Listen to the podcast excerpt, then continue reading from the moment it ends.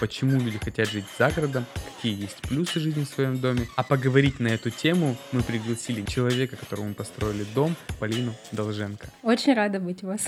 Раньше мы жили в маленькой однушечке. Вы искали готовый дом? То, что нам бы хотелось, очень сложно найти в готовых решениях. Шумная Амундсена переезжаем.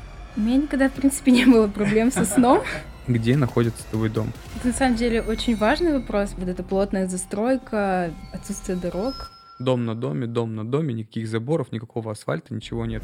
Как вы выбрали проект своего дома? В моем доме 300 квадратов комфортно одному человеку с кошкой. Знаешь, да. Икея тебе не позвонит, наверное, и скажет, а-та-та, Полина, ты что такое говоришь? У меня в квартире есть любимое место. Туалет? Всем привет! Вы слушаете, а возможно смотрите подкаст «Говорить не строить» и с вами Денис Минязев, руководитель строительной компании Level House. В каждом эпизоде мы будем отвечать на вопросы про монтажное строительство и загородную жизнь, чтобы помочь вам в строительстве вашего дома мечты. В предыдущих выпусках мы обсуждали вопросы строительства, ну а в этот раз решили, что пора рассказать о том, почему люди хотят жить за городом, какие есть плюсы жизни в своем доме – как люди решаются переехать и как меняется жизнь после принятия такого решения. А поговорить на эту тему мы пригласили не абы кого, а нашего клиента, человека, которому мы построили дом, мою подругу и просто хорошего человека Полину Долженко. Полина, привет! Привет, привет. Очень рада быть у вас. Я тоже рад, что ты пришла к нам, потому что ты человек, который, надеюсь, построит эту тоненькую нить э, людей к загородной жизни. Кто сомневается, может быть, наконец-то на это решится.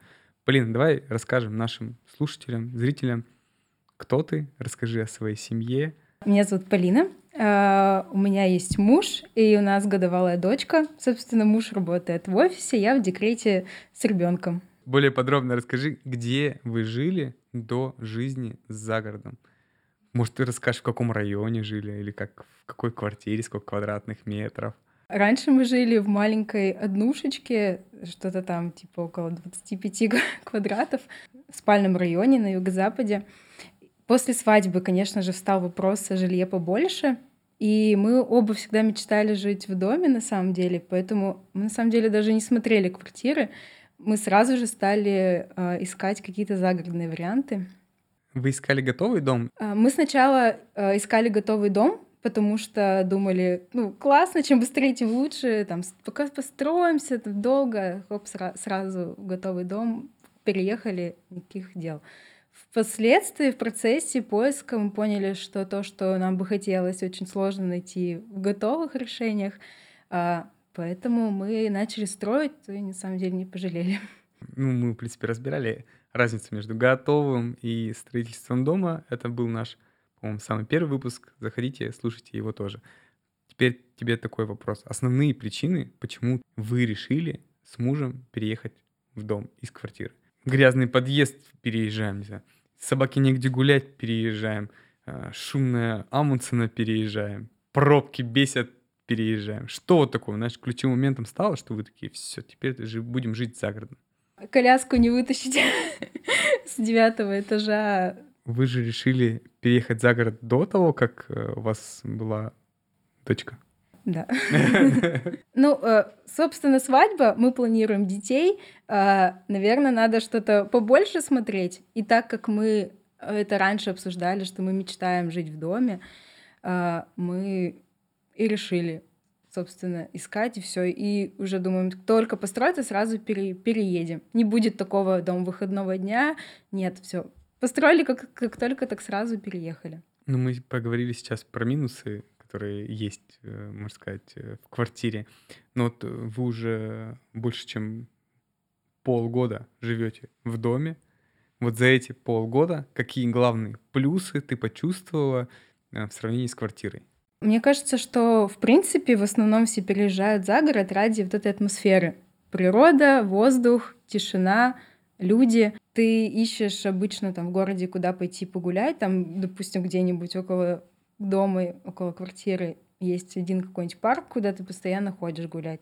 За городом ты куда не выйдешь, везде классно, и за городом легко, для меня это огромный плюс, переживается вот эта вот э, время ранняя весна, поздняя осень, когда смотришь в окно и накатывает депрессия. Тут такого нету. Я смотрю в окно, и у меня сосны. Супер. Тишина вот это не только внутри дома, но и снаружи. Мы сейчас ездим к родителям, например, в гости, я там укладываю дочку спать. Кажется, что соседи просто в хоккей играют за стенами. Очень сложно, она даже уснуть теперь. Ей очень сложно. В доме абсолютная тишина. И нет вот этих суеты городской, пробок, бибикающих машин ни с того ни с сего. Соседи, кстати, очень... Э, ты идешь по улице, и тебе все улыбаются, все какие-то довольные. Ну, в городе, в городе не так. Особенно в спальном районе, когда ты...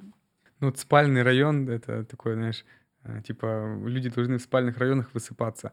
На самом деле, вот с качеством сна. Вот для меня это важный вопрос. Я сплю мало, но качественно. А что со сном в доме по сравнению с квартирой? У меня никогда, в принципе, не было проблем со сном. Но это факт, что тебя не разбудит с утра перфоратор, например. Люди любят днем что-нибудь там посверлить, побегать, а днем, например, ребенок спит. Ну, это был вопрос не про, наверное, не про звуки посторонние, которые возникают от соседей, а про качество воздуха. Ты чувствуешь, что, я не знаю, может, кожа лучше стала, дышится легче? Есть какой-то плюс именно того, что ты за городом? Ну, конечно, чувствуется, потому что ты выходишь из дома и, ну, пахнет лесом. Я как житель города считаю, что, в принципе, и в городе можно хорошо, качественно жить. Все зависит от локации, все зависит от дома, который ты покупаешь, и квартиру в этом доме. Все зависит от э, твоих соседей. Ну, как бы э, можно, можно выбирать соседей, я бы сказал, что исходя из бюджета и исходя из района, в котором ты покупаешь себе квартиру тоже разные бывают коттеджные поселки, разные бывают поселки, разные места. Бывают там супер плотная застройка, где дом на доме, дом на доме, никаких заборов, никакого асфальта, ничего нету. В каком а, месте, где находится твой дом? Если тебе нравится там жить, что конкретно тебе там нравится? Это на самом деле очень важный вопрос, потому что ну, мы рассматривали несколько вариантов. Сначала мы смотрели например, Косулина, там чистые росы, вот эти, а, потому что у нас там живут э, друзья, не одни, и было бы здорово, да, жить где-то рядом с друзьями, но вот эта плотная застройка, отсутствие дорог, это полностью нас не устроило. Мы посмотрели заповедник, это коттеджный поселок около Сосерти, и просто сразу же с первого взгляда влюбились, потому что все-таки это комфортный коттеджный поселок, большой поселок разделен на, мелкие, на маленькие парки. Э, у каждого парка свой въезд, э, свой шлагбаум. В заповеднике развивается на самом деле инфраструктура, что немаловажно, когда ты живешь далеко от большого города. Э, там есть и магазины, и кафе, и кофейни, и аптека скоро откроется, садик открыли, строительный магазин. Вот, это очень важно, на самом деле. По твоему мнению, если бы а, этого не было, это сильно бы сказалось на, ну, на атмосфере, которая создается у вас в поселке? Я думаю, да. Может быть, сначала это было бы непонятно, но уже по факту, когда ты пожил, ты понимаешь, что все-таки должно быть, даже если у тебя есть машина и, в принципе, полчаса езды до большого города, ну или там даже вот до Сосерти 10 минут ехать, все равно э, нужно, не знаю, магазин, чтобы хотя бы за хлебом там можно было сходить пешком. Вы живете в конце коттеджного поселка Заповедник. Вопрос к тебе. Ты пешком ходишь в магазин? А, нет, но летом да. Но летом да. Понятно. Что с тротуарами? Мы, в принципе, с Сергеем разбирали, тут сидели, болтали насчет этого всего. Я люблю ходить, люблю ездить на велосипеде, и мне нужны тротуары. Как с тротуарами? Слава богу, что есть тротуары, есть пешеходные зоны, а, которые отделены, пешеходные переходы. Это прям супер классно. Для желающих пойти в лес, а, пожалуйста, тропа здоровья по лесу. Катайтесь, ходите по лесу. Для любителей ровных дорожек ходите по дорожкам. Есть даже эта трасса, как она, BMX, спортивные площадки, куча детских площадок.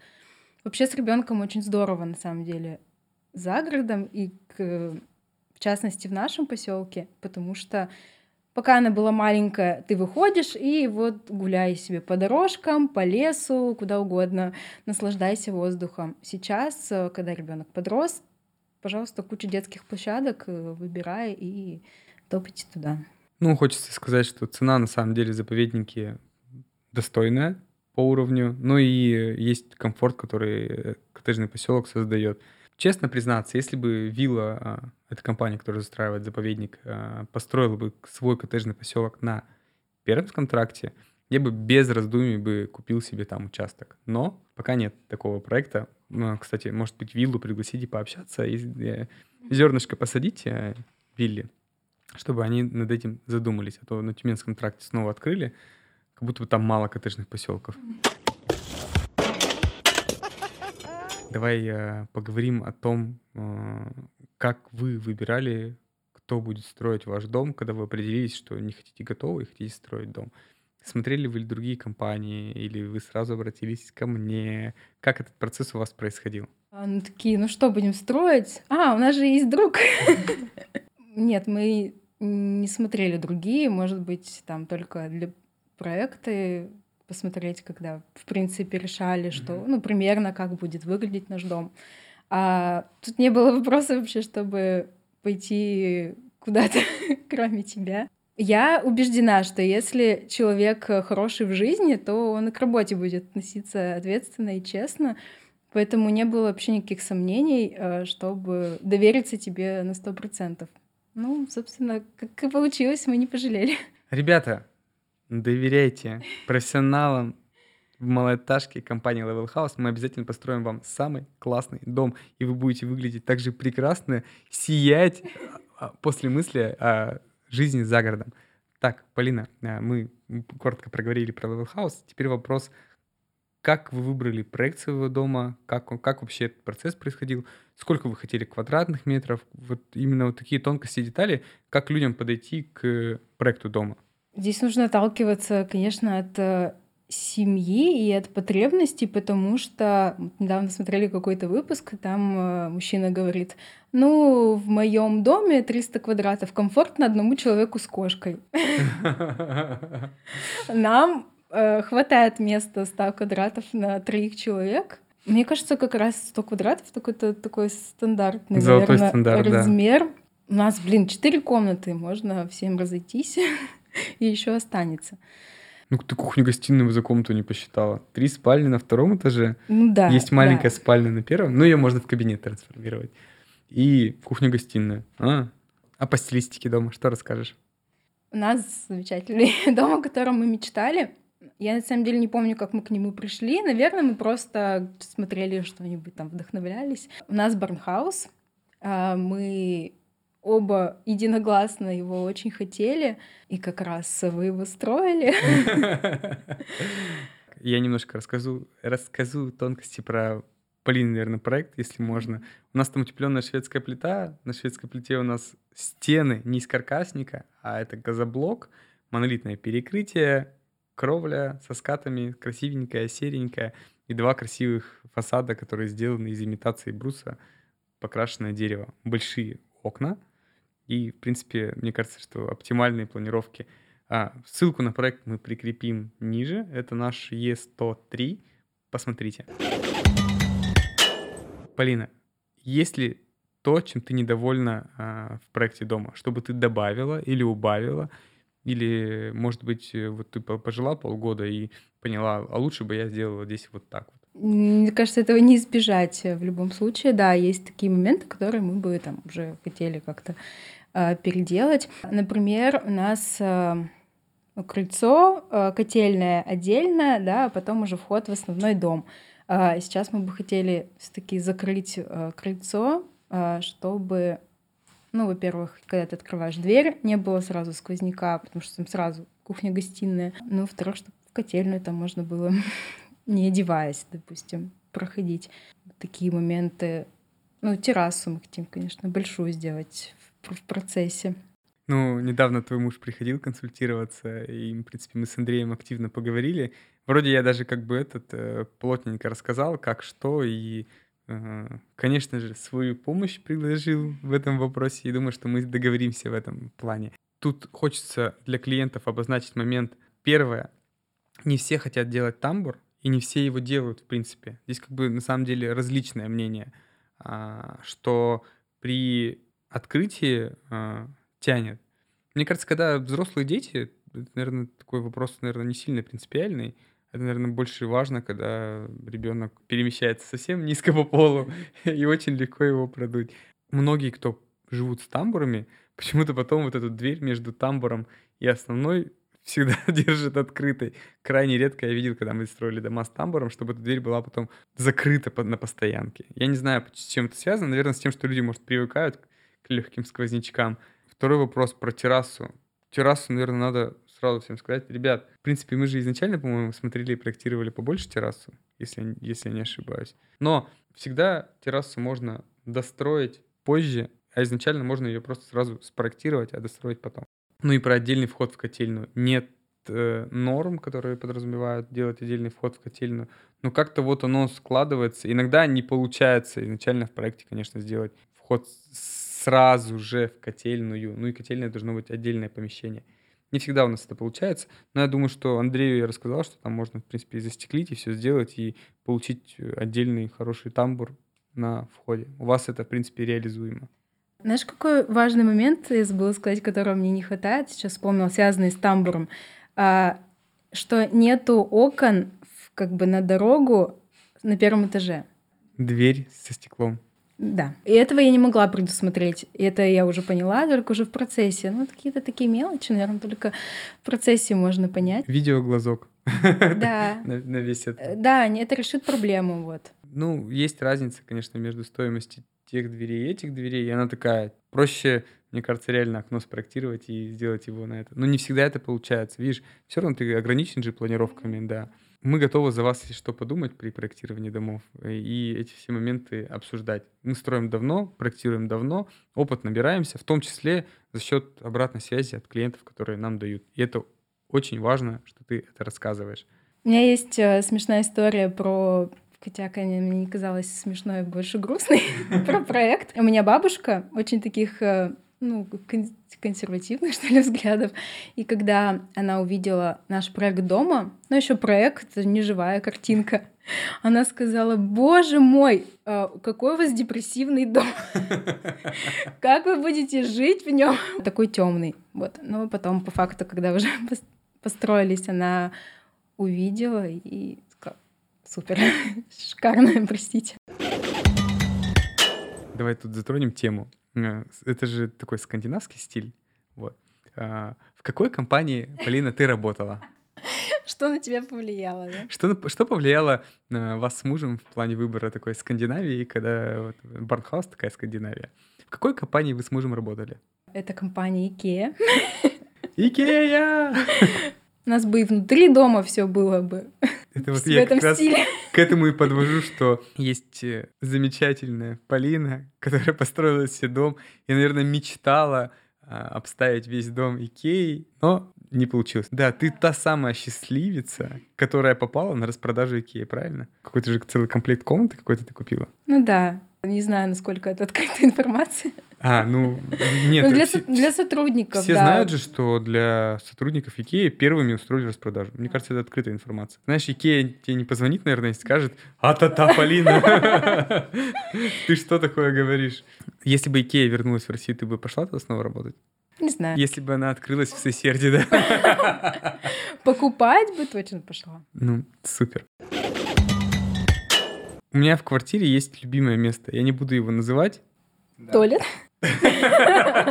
Диван. Это диван, ребят. Диван. Я люблю поваляться на диване. У меня в квартире есть любимое место, и это диван. У вас с мужем и у дочки у вас есть какие-то любимые места, где вы, ну, вот это вот центр притяжения? Мы, например, тут постоянно, там, или там постоянно, или со второго этажа лежим на подоконнике и смотрим. Угадай с трех раз какое-то место.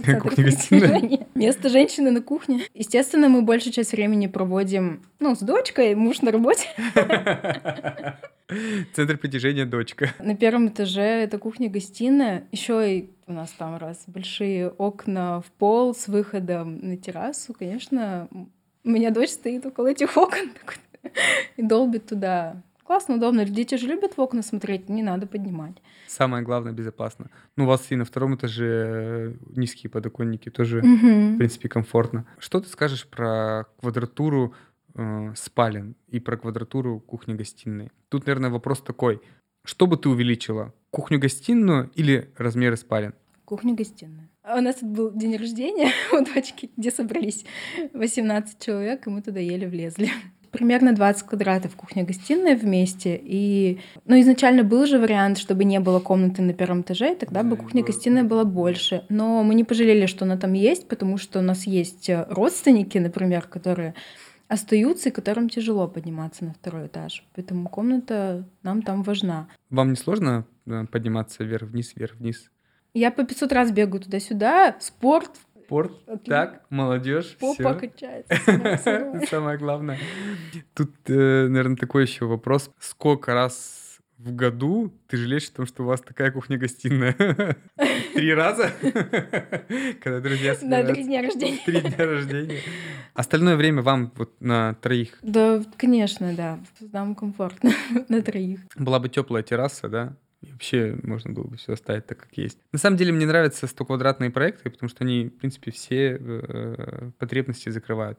А про спальни. Хватает места в спальне? Я, как помню, у вас там небольшие квадратные метры, в районе там 10-9. Да, 8-9 э, квадратов. Ну, вообще вполне. У нас э, три спальни наверху. У нас в комнате кровать, шкаф. Нам, нам очень хватает. А, ну, в детской тоже я задаю эти вопросы на самом деле не просто так, это главное, отвечаю на вопросы наших клиентов. Когда клиенты начинают растягивать дом, говорят, я хочу спальню там 18 квадратных метров, 19 квадратных метров, ну реально такое. А, в том числе есть э, моя жена, которая тоже хочет большую себе спальню. Зачем? Не знаю.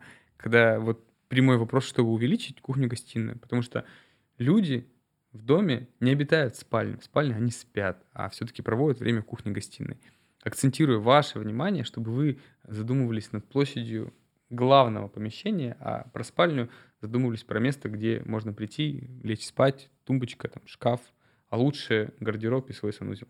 Ну, мы один из вариантов э, вашей планировки, кстати. На втором этаже у нас две спальных комнаты и одна гардеробная. Ну и санузел получается. Возможно, вы там ее сделаете. Ну, прикольно же так, в принципе. До того, как появились эти современные планировки с мастер-спальнями и отдельными гардеробными, у всех был комод, у всех был шкаф. И все к этому комоду и шкафу подходили и переодевались. Мы в квартире там третий год живем с э, гардеробом, и я не помню, чтобы я где-либо в другом месте, кроме гардероба, раздевался, переодевался и что-либо делал. Гардероб — это супер универсальная и классная вещь.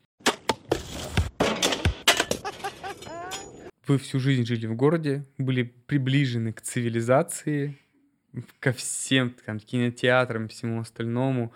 Вот вы переехали за город, как вы приспособились и там не тянет ли, э, ну, вот, прямо сейчас пошел и купил в кинотеатре билеты, пошел смотреть, например, кино. Как пример.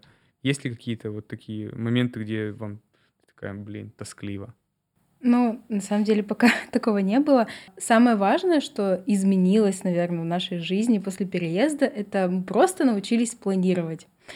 Потому что все поездки, все походы ты планируешь заранее, и, собственно, все, и есть тебе, есть тебе счастье. Ты, когда едешь в город, стараешься максимальное количество дел в городе сделать, чтобы, ну, выезжать э, пореже.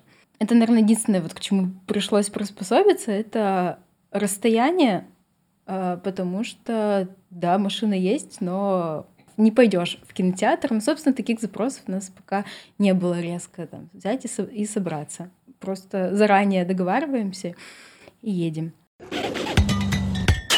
Вообще были какие-то трудности при переезде, я не знаю, там, прописаться, там, дом зарегистрировать, какие-нибудь такие нестандартные вещи, которые, ну, нас они практически не касаются. То есть мы ключики передали, и все, человек там переезжает. Там, ну, у вас пока дочка в школу не пошла, но через пару лет еще раз прошу, возникли какие-то вопросы в садик, там все остальное. Были какие-то такие, может, бюрократические какие-то моменты или какие-то тонкости, на которые стоит обратить внимание? Ну, собственно, бюрократия в России, никто ее не отменял. Тут такая цепочка была. Чтобы встать в очередь на садик, нужна прописка. Чтобы э, прописаться, нужен э, милицейский адрес. Милицейский адрес нужно зарегистрировать дом, да? Но на самом деле это все там не так уж э, критично. Мы не стояли там в огромных очередях. МФЦ все решает. Что-то можно, слава богу, сделать онлайн. МВД. В МВД в Сесерте удачно, видимо. Я помню просто там за паспортом 18 лет, в каких очередях стояли.